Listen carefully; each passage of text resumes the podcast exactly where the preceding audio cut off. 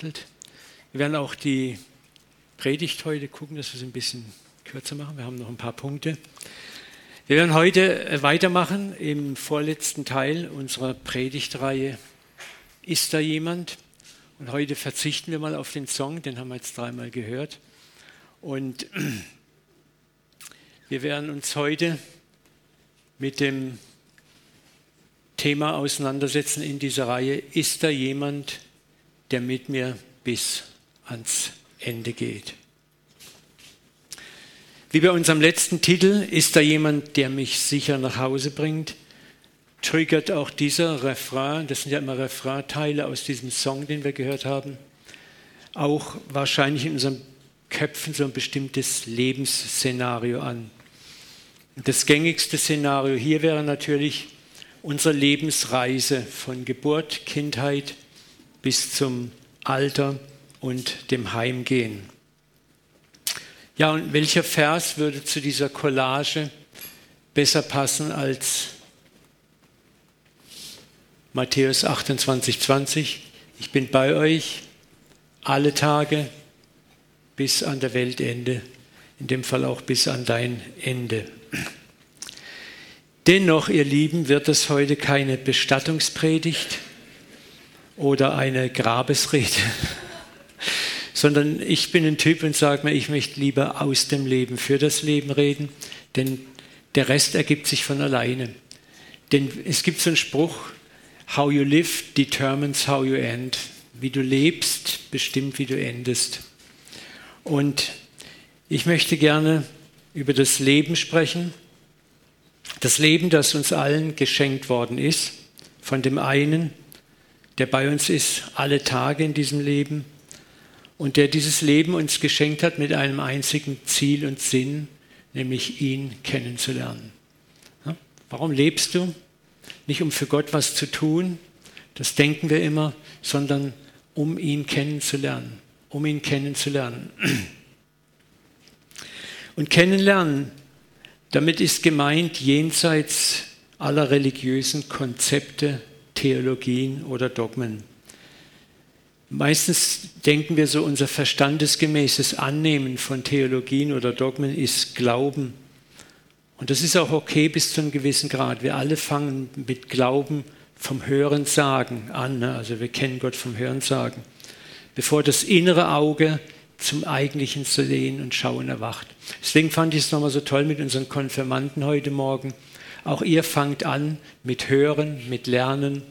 Ihr erlernt Konzepte von Gott. Ihr habt auch hoffentlich schon Gott erfahren. Aber wenn der Konfi-Unterricht vorbei ist, dann seid ihr noch lange nicht am Ende des Erkennens Gottes. Ne? Sondern dann beginnt das Leben und Gott teilt sich im Leben mit. Es ist interessant, wenn du das Wort, das hebräische Wort für erkennen mal übersetzt, Yada, dann ist es genau das Wort, was auch immer wieder verwendet wird im Alten Testament, um die Intimität zwischen Mann und Frau zu beschreiben. Und das weist darauf hin, dass Kennenlernen, in dem Fall Gott kennenlernen im biblischen Sinn, weit, weit mehr ist als das verstandesgemäße Erkennen von theologischen Lehrsätzen. Ja? sondern es geht um eine Erfahrung. Und ich finde es schon krass, dass die Hebräer das ist den, den Akt der Vereinigung zwischen Mann und Frau als Erkennen bezeichnen. Das hat mehr damit zu tun als der Austausch von Namen oder Körperflüssigkeiten, sondern da geht es um ganz tiefe Berührungspunkte, um ein Fühlen, um ein Spüren, das weit über das intellektuelle Erkennen hinausgeht. Und es ist interessant, dass Gott genau diesen, dieses Wort benutzt, um sich selbst, ihn zu erkennen. Es hat auch viel mit Intimität, mit persönlichem Erleben und Erfahren zu tun. Und das führt uns jetzt auch zur Predigtfrage, ne? diesem Thema, gehen wir nochmal zurück, ist da jemand, der mit mir bis ans Ende geht? Das Erkennen Gottes geschieht häufig, das Erkennen dann, wenn wir an das Ende von uns selbst gekommen sind. Nochmal, das Erkennen Gottes geschieht häufig dann, wenn wir an das Erkennen von uns selbst gekommen sind. Wo deine eigene Kraft dich verlässt, deine, Jetzt muss ich das mal wegblenden, das kommt nachher. Sonst guckt ihr mir zu sehr nach vorne. Wenn deine Ressourcen zur Neige gehen, wenn der Verstand dich im Stich lässt, und es geschieht häufig dann, wenn Menschen dich im Stich lassen. Menschen dich im Stich lassen, weil du es nicht mehr bringst, weil du ihre Erwartungen nicht mehr erfüllst, weil es ihnen seelisch, geistlich und auch menschlich zu mühsam ist, es mit dir auszuhalten. Und wir alle haben das vielleicht schon erlebt. Wir sind in Krisen drin, in schweren Situationen und Menschen verlassen uns. Oft Menschen, wo wir das gar nicht gedacht hätten. Und es ist interessant, dass das ein gängiges biblisches Muster ist, das Verlassenwerden von Freunden und Weggefährten, die nicht bis ans Ende gehen.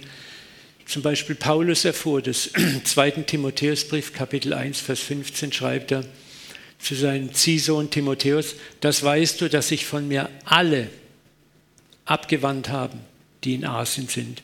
Das ist die heutige Türkei.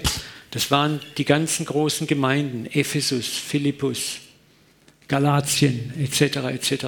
Die ganzen Gemeinden haben ihn verlassen, haben sich abgewendet von ihm, haben sich wieder dem Gesetz zugewendet. Und das ist krass, wenn ich überlege, wie muss sich Paulus gefühlt haben da. Ne? Er war im Gefängnis, er ist auch gefangen gesetzt worden wegen der Verkündigung des Glaubens. Und Menschen haben sich abgewendet von ihm. Das dieses Bild hat mir sehr gefallen. Be willing to walk alone. Many who started with you won't finish with you. Sei willig, alleine weiterzugehen. Viele, die mit dir losmarschieren, werden nicht bis zum Ende mit dir marschieren. Das ist auch etwas, was wir lernen im Leben. Und die Kunst ist dann nicht bitter zu sein, nicht bitter auf die zu sein, die dich verlassen, die dir den Rücken zuwenden, weil sie oft vielleicht nicht anders können, weil sie vielleicht noch nicht die Reife haben, weil es ein Weg ist, den Gott für dich vorgesehen hat. Ich sage es oft immer auch, wenn Leute kommen oft zu mir Leute auch und sind begeistert, ich will denen den Dienst starten. Dann frage ich immer, wie lange bist du bereit, diesen Dienst auch alleine zu machen? Wir möchten gerne einen Dienst machen, einen Dienst anfangen, wenn 20 mitmachen und die immer dabei sind. Aber viel Dienst fängt damit an, dass du anfängst und du einfach mal nur dran bleibst. Vielleicht auch eine ganze Weile alleine. Das ist so ein kleiner Sidekick. Jesus hat das auch erfahren, dieses Verlassenwerden, als sein Dienst nicht mehr die Sensationslust der Menge bediente, sondern als er begann, sein göttliches Wesen zu offenbaren, wer er wirklich, wirklich ist. Und als er geistliche Wege aufzeichnet, wie die der Feindesliebe, der Nächstenliebe, die nichts mit einer triumphalistischen Messias-Erwartung zu tun hatten, die nichts mehr zu tun hatten mit einem kriegerischen Messiaskönig, den die meisten Juden erwartet hatten, der die Römer aus dem Land jagt, die Herrschaft Davids in den alten Reichsgrenzen wiederherstellt. Johannes 6, 59, 66 zeigt eine dieser Situationen. Jesus ist im Lehrgespräch in der Synagoge von Kapharnaum und er beginnt das erste Mal über seine Göttlichkeit zu sprechen und über unsere Göttlichkeit. Es ist das Thema, wo er sagt, wer mein Blut nicht trinkt und mein Fleisch nicht isst. Und das Resultat dieser Lehre war, darüber ärgerten sich selbst viele seiner Jünger, was er da sagt, geht zu weit, das kann man ja nicht anhören. Das erlebst du als Lehrer immer wieder mal. Jesus wusste gleich, dass seine Jünger sich über seine Worte beschwerten und sagt zu ihnen, daran nehmt ihr Anstoß. Das war eben Lehre jenseits des Gängigen, des zu Erwartenden, des, was man hören möchte. Wartet doch ab, bis ihr den Menschen so in den Himmel zurückkehren seht. Von da an zogen sich viele seiner Jünger zurück und folgten ihm nicht mehr. Johannes 16, 31, 32, da ist Jesus mit seinen zwölf, die ihm noch verblieben sind, im Garten Gethsemane.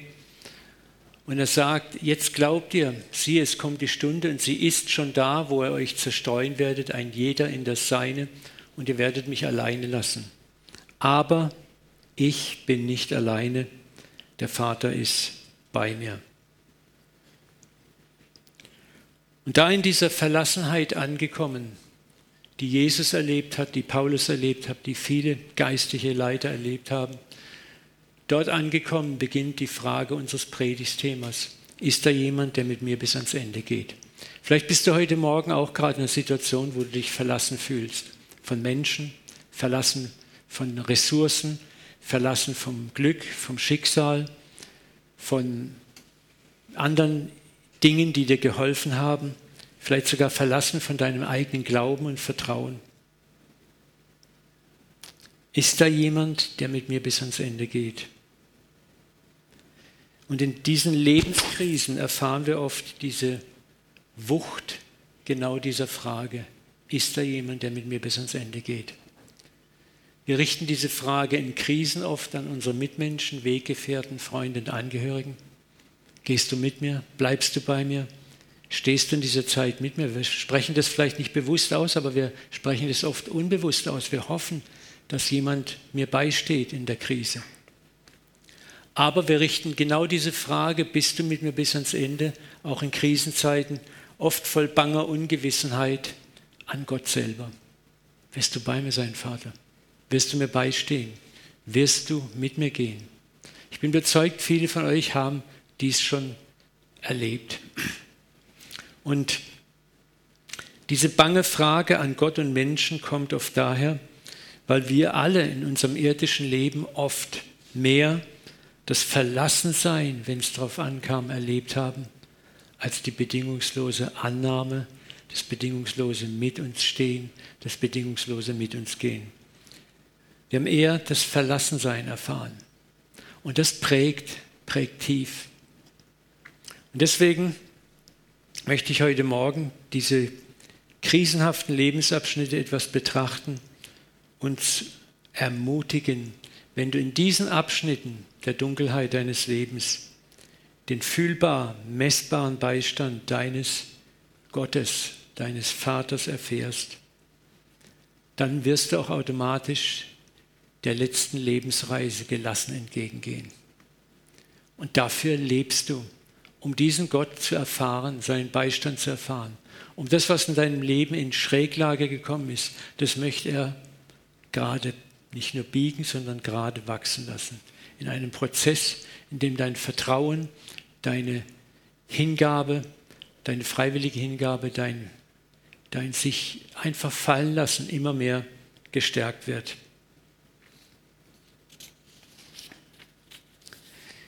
Wie gesagt, Jesus war in dieser Zuversicht, als er am Schluss sagte, ihr werdet, ihr werdet mich verlassen, es kommt die Stunde, sie ist schon da, wo ihr zerstreut werdet, aber dann kommt seine Ansage hier, ne, aber ich bin nicht allein, denn der Vater ist bei mir. Da möchte er uns hinführen, wo wir diese Gewissheit haben, auch wenn mich alle verlassen, auch wenn mich meine Ressourcen verlassen, wenn mich mein Glück verlässt, ich bin nicht allein. Ist da jemand, der mit mir bis ans Ende geht?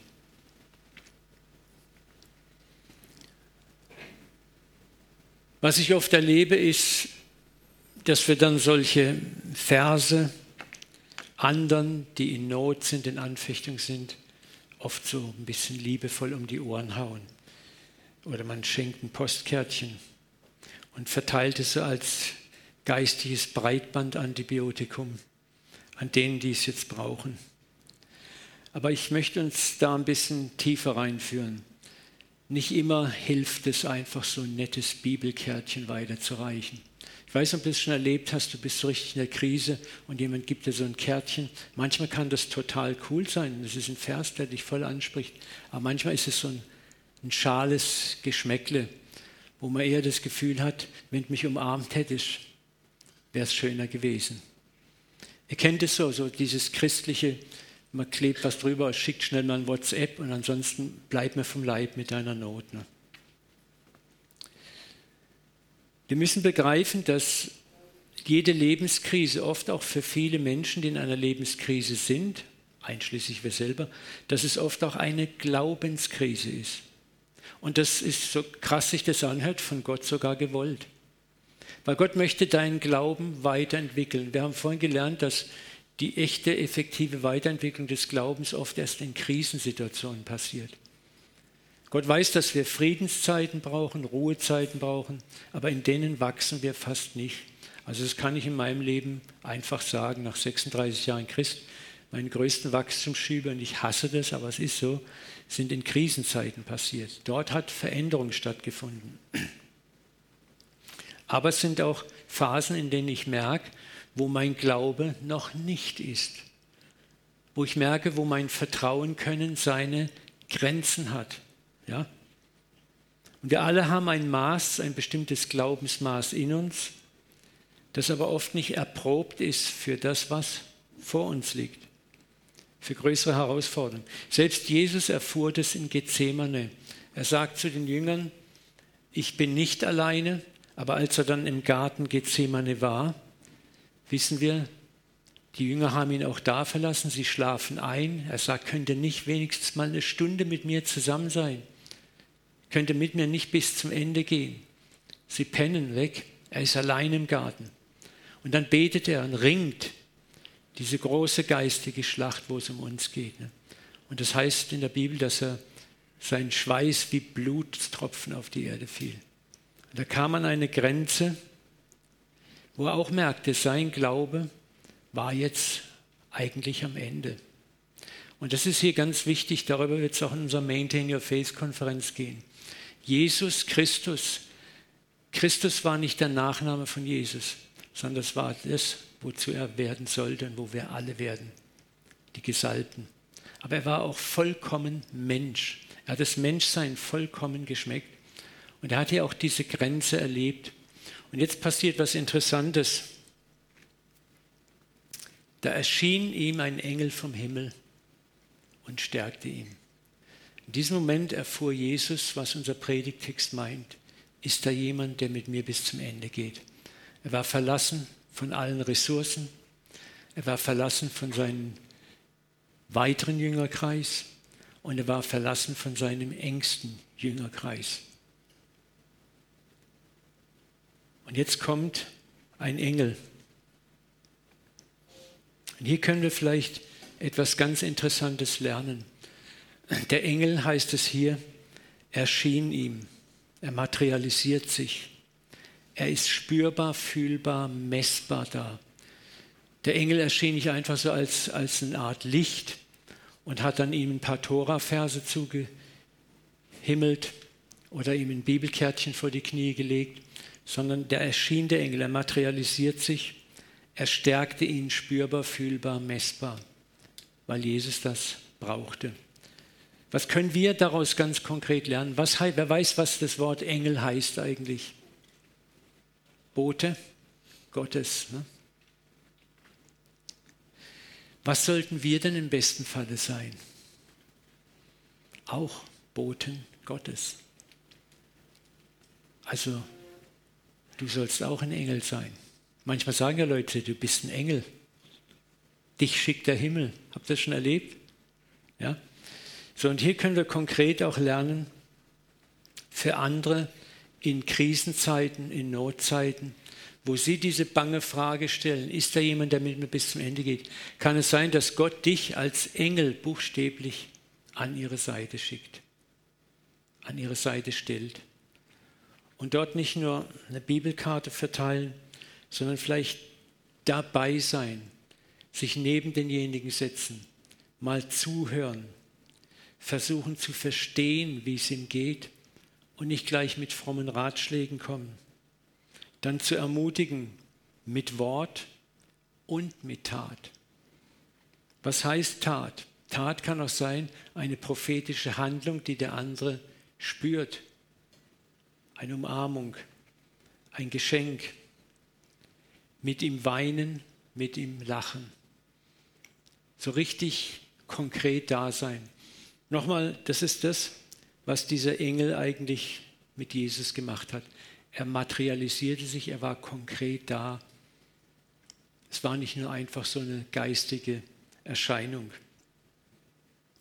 Und das können wir ganz konkret auch aus dieser Predigt lernen, für andere ein Engel zu sein, für andere, die in Not sind, in dieser Lebensreise sind, die sich fragen, ist in dieser Krise irgendjemand, der mit mir bis ans Ende geht? Dass wir sagen, ich möchte konkret da sein. Nicht nur mit einem netten Spruch. Das ist eine Herausforderung. Aber wenn du selber schon mal in Krisen warst und hast das erfahren, dann merkst du, wie, wie das manchmal so gut tut.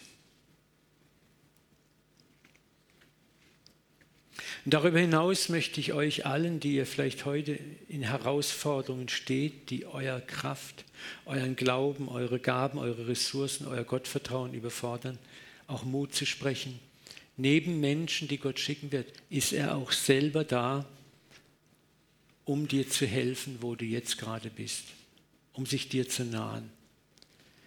Denn er kann mit dir fühlen, auch in der Stunde der Dunkelheit, wo du Zweifel hast wo du Ängste hast, wo du dich fürchtest, wo es um dich schwer ist, dieses Loslassen zu üben und zu praktizieren. Es gibt diesen schönen Vers und der tröstet mich immer ungemein, Hebräer 4,15. Denn wir haben nicht einen hohen Priester, der kein Mitleid haben könnte mit unseren Schwachheiten, sondern der in allem gleich wie wir versucht worden ist, doch ohne zu fallen ohne Sünde. Das müssen wir uns auch immer wieder vergewärtigen. Jesus wurde in allen Dingen versucht. Versucht heißt, du spürst den Atem der Versuchung. Es juckt und kitzelt in dir. Er stand nicht da und hat gedacht, ja, macht mir nichts, spür's nicht mal. Ne? Dann ist es kein Versuchen. Versuchen ist, wenn du es richtig spürst, wie es juckt. Und er ist in allen Dingen versucht worden wie wir. Das heißt, er kann verstehen, wie sich das anfühlt für dich und für mich. Er kann verstehen, wenn du zweifelst, wenn du furchtsam bist, kleingläubig bist. Er hat das auch gespürt. Er ist nicht gefallen, aber er hat es gespürt. Das genau will uns dieser Vers aussagen. Und es ist so wichtig, Gott war in Christus und versöhnte die Welt mit sich selber. Wir müssen diese göttliche Dimension auch verstehen. Gott war in Christus. Gott selber wurde Mensch. Und da ist ein Gott im Himmel, der weiß genau, wie du fühlst. Und die, die größte Lernkurve, die wir alle haben, ist im Vertrauen auf Gottes Hilfe von deiner eigenen Stärke loszulassen, von den eigenen Möglichkeiten loszulassen, von der Hilfe anderer Menschen loszulassen. Für mich ist es immer noch eine der schwierigsten Lektionen. Und wir müssen das immer wieder neu lernen. Wir haben Glauben nicht als eine Konserve am Gürtel hängen, die wir aufmachen, trinken und essen. Ich möchte hier ein paar befreiende Worte zitieren.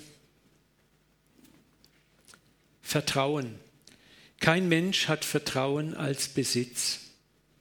Vertrauen lässt sich nicht speichern oder anhäufen, wie in einer Scheune sammeln und bei Bedarf herausholen als sei es ein Besitz, über den man nach Belieben verfügt. Man kann nicht sagen, all die Jahre habe ich Vertrauen angehäuft, nun habe ich Ruhe. Nein, wir können Vertrauen einzig in dem Moment gewinnen, wenn wir es nötig haben. In guten Zeiten ist unser Leben wie von selbst getragen. Das sind die Zeiten, wenn die Autobahn vor dir, die Lebensautobahn, 300 Kilometer schnurgerade ausgeht. Das sind schöne Zeiten, Gott schenkt die uns auch. Aber wenn Zweifel sich bleischwer auf unser Leben legen, Sorgen, Ängste und Entsetzen uns bedrängen, ist es nötig und möglich, Vertrauen zu lernen. Hier ist dann der Ort, an dem wir glauben und Glauben ist Vertrauen empfangen. Wir fragen dann oft, wo ist mein Glaube? Ist da jemand, der mit mir bis ans Ende geht? Die Antwort ist, der Glaube war nie da, er war nie in deiner Habe, in deinem Eigentum, in deiner Verfügbarkeit, in dieser konservenartigen Verfügbarkeit. Wir empfangen ihn einzig dann, wenn Gott uns lehrt, ihm zu vertrauen. Auf den Gipfeln sind wir voller Dank, auch voller Glauben. Doch erst im finsteren Tal suchen wir die Hand, die uns führt und den Trost, der uns leitet. Hier lernt unser Herz Vertrauen. Und das weiß Gott. dass jede neue Herausforderung auch unseren Glauben stretcht, fordert und dass wir an Bruchstellen kommen. Und das geschieht auch mit dem einen Momentum, wo Gott dir zeigen möchte, schau, da fehlst du noch, da brauchst du noch Wachstum, da brauchst du noch gute Erfahrungen. Und deswegen sei nicht verzagt, wenn du in Herausforderungen Kleinglauben hast, sondern komm mit diesem Kleinglauben zum Vater. Verstell dich nicht fromm, sondern sei ehrlich vor ihm. Ich werde in der Seelsorge immer wieder damit konfrontiert, dass viel Unsicherheit Gott in persönlicher Not zu vertrauen oft daher kommt, dass man sich selbst seelisch und geistlich nicht für würdig hält. Ja? Natürlich ist es wichtig, ein geistliches Leben zu führen, eine gute Zeit der persönlichen Beziehung mit Gott zu haben, regelmäßig beten, lesen, Zeit der Stille haben, vielleicht auch mal fasten. Aber sind wir doch mal ehrlich, wir alle erleben Phasen, wo das eben nicht klappt. Wir erleben Phasen, wo wir es einfach nicht mehr bringen, wo wir es nicht hinkriegen oder resigniert haben. Und manchmal erleben wir Phasen, wo wir trotz aller geistigen Disziplin in Krisen wie ein Rohr im Wind schwanken. Was dann? Oder wir empfinden, das wird mir auch oft in der Seelsorge angetragen, Bruder, meine Not habe ich ja selbst verschuldet. Ich bin ja selber schuld. Ich habe Schuld auf mir geladen und darum leide ich jetzt. Gott lässt mich leiden, Gott straft mich. Habe ich auch schon für mich erlebt so. Ne? Ja, es ist richtig, manchmal leiden wir an dem, was wir selbst verbockt haben. Aber, jetzt kommt die große Aberfrage, sind unsere Gebete dann weniger wert, weil wir Fehler gemacht haben? Stoßen wir bei Gott auf tauben Ohren, er sagt, Moment, jetzt musst du erstmal abbüßen und wenn du abgebüßt hast, dann helfe ich dir. Nein. Und gerade hier, wenn wir seelisch, geistig und moralisch am Ende sind, stellt sich die Frage, diese bange Frage, ist da jemand, der mit mir bis zum Ende geht? Ne? War das die letzte Folie oder klemmt das Ding? Ja. Und hier ist es ganz wichtig, dass wir das Herz unseres liebenden Gottes kennenlernen, der gerade in deiner moralischen und seelischen Zerbrochenheit zu dir steht. Jesus hat gesagt, die Kranken bedürfen des Arztes, nicht die Gesunden. Das tröstet mich immer so, weil viele Krisen mir auch aufzeigen, wo ich noch krank bin, meine Seele noch krank ist. Und dann sagt mir dieser Vers, ich darf, so wie ich bin, zu ihm kommen. Was mir in diesen Phasen sehr geholfen hat, ist das Ausbeten von Psalmen. Und ich mag besonders Davids Buß- und Klagepsalmen. Die sind so authentisch, so unreligiös. Und sind wir mal ehrlich, David war ein Mann nach dem Herzen Gottes auf der einen Seite, aber auf der anderen Seite war er ein Ehebrecher, er war ein Mörder, er war ein Kleingläubiger, und hat noch so manche anderen Sachen gedreht. Und trotzdem war da ein unverbrüchliches Vertrauen in die Güte und Gnade Gottes, wo er immer wieder zu seinem Gott kam, sich vor ihn in den Klagepsalmen hingestellt hat, wie er wirklich ist, sich nicht verstellt hat, sich nicht fromm geschminkt hat, sondern er stand als David vor Gott, unreligiös, voller gesunder Emotionalität. Und ich glaube, genau das hat das Herz Gottes berührt, dass dann Mann war, dem seine Fehler da waren, die real waren, aber der auch diese Fehler nicht fromm zugetüncht hat mit religiöser Übung, sondern der so wie er kam, sich vor Gott hingestellt hat und gesagt hat, ich vertraue trotz allem auf deine Gnade. Der nicht billige Gnade gesucht hat, was, wie es gerne immer hingestellt wird, sondern der schon seine Schuld bekannt hat, mit dem Herzen gelitten hat auch drunter aber das ist das, wo ich glaube, was wir in Krisenzeiten lernen können. Komm so wie du bist vor den Thron Gottes. Stell dich so dar, wie du bist. Lass deine frommen Schminktöpfchen im Bad, im heiligen Bad. Die brauchst du nicht. Tu dich mal so hinstellen, wie du wirklich bist, mit deinen Zweifeln, mit deinen Schwächen. Und präsentier dich so, wie du wirklich bist. Das war, was der Schächer am Kreuz gemacht hat. Sei mir, dem Sünder, gnädig. Er hat nicht eine Reihe von Entschuldigungen und Verniedlichungen vorgebracht. Er hat gesagt, ich hab's vermasselt, aber sei mir gnädig. Oder der Vater des dämonisierten Jungen. Ich möchte glauben, hilf meinem Unglauben. Ich finde es so, so erschreckend schön, ehrlich und Gott reagiert auf diese Dinge.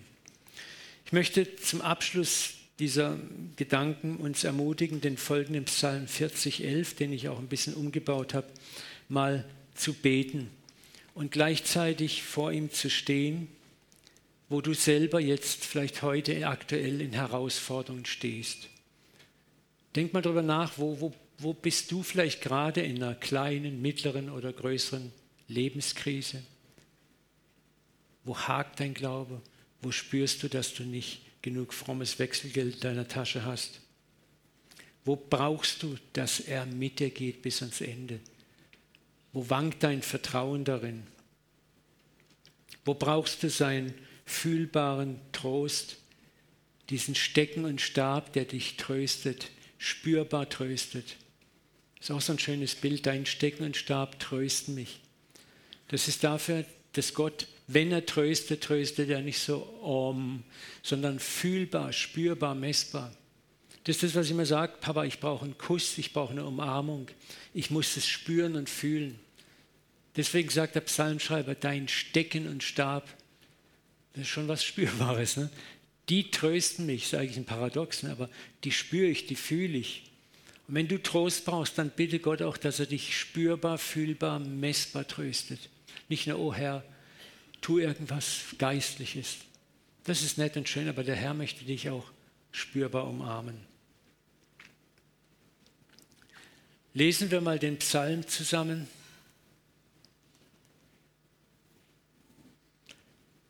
Und Bring dich selbst mal in diesen Psalm rein, deine ganze Seele. Du aber, Herr, wollest deine Barmherzigkeit nicht von mir wenden. Lass deine Güte und Treue alle Wege mich behüten. Denn es haben mich umgeben Leiden ohne Zahl. Das ist das eine. Und jetzt kommt das andere. Es haben mich meine Sünden ergriffen, dass ich nicht sehen kann. Sie sind mehr als ich Haare auf meinem Haupt habe. Mein Herz hat mich verlassen. Hast du das schon erlebt, wo dich dein Herz verlassen hat? Der Mut vor Gott zu stehen. Und er bringt es so vor Gott. Sein ganzes Inneres breitet er einfach aus. Emotional, ungeschminkt. Und dann kommt dieser Aufruf, lass dir es gefallen, Herr, dass du mich errettest. Eile mir zu helfen. Er schämt sich auch nicht zu sagen, hey, mach schnell. Ich brauche es nicht nächstes Jahr. Und dann kommt die Herrlichkeit. Ich wartete auf den Herrn. Ist auch wichtig. Es ist immer auch oft eine Zeit des Wartens, des Duldens. Aber auch da geschieht viel Gutes. Und er neigte sich zu mir.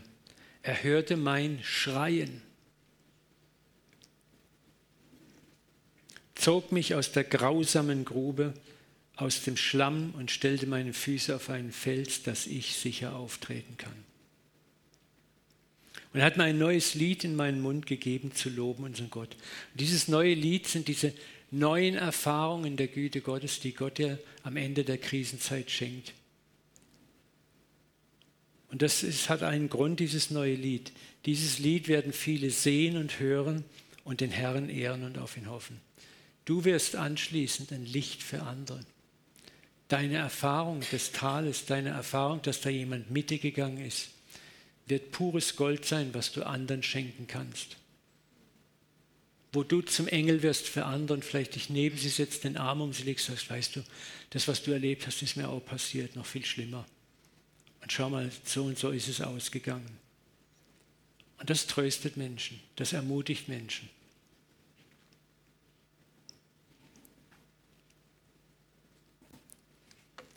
Weiter. Wir sind immer noch bei euch jetzt. Dein geknicktes Rohr der Hingabe. Wo deine Hingabe einen Knick hat, dein Glaube einen Knick hat, ne, wird er nicht zerbrechen. Er ist nicht der Gott, der sagt, oh, das taugt ja eh nichts mehr. Brechen wir es ganz ab. Wie es die Welt mit uns oft macht, die uns in eine Ecke wirft. Und deinen glimmenden Glaubens doch, manchmal pfust unser Glaube nur noch so ein bisschen. Und er sagt nicht, hat keinen Zweck mehr. Oder er löscht ihn nicht aus. Er umsorgt es, er pustet, er bläst den Wind seines Geistes da rein, bis wieder neu eine Flamme brennt. Und dann dieser wunderschöne Verheißungsvers von Paulus aus dem Philipperbrief. Ich bin davon überzeugt, dass der, welcher in dir ein gutes Werk angefangen hat, es auch vollenden wird an dem Tag des Kommens Christi. Hey, ist da jemand, der mit mir bis zum Ende geht? Ja. Er hat das gute Werk des Glaubens in dir angefangen und er wird es auch vollenden. Ich möchte mit uns noch beten. Vielleicht kann Ruth mal ein bisschen ans Keyboard sitzen, dass wir einfach noch ein bisschen Zeit vor dem Papa haben.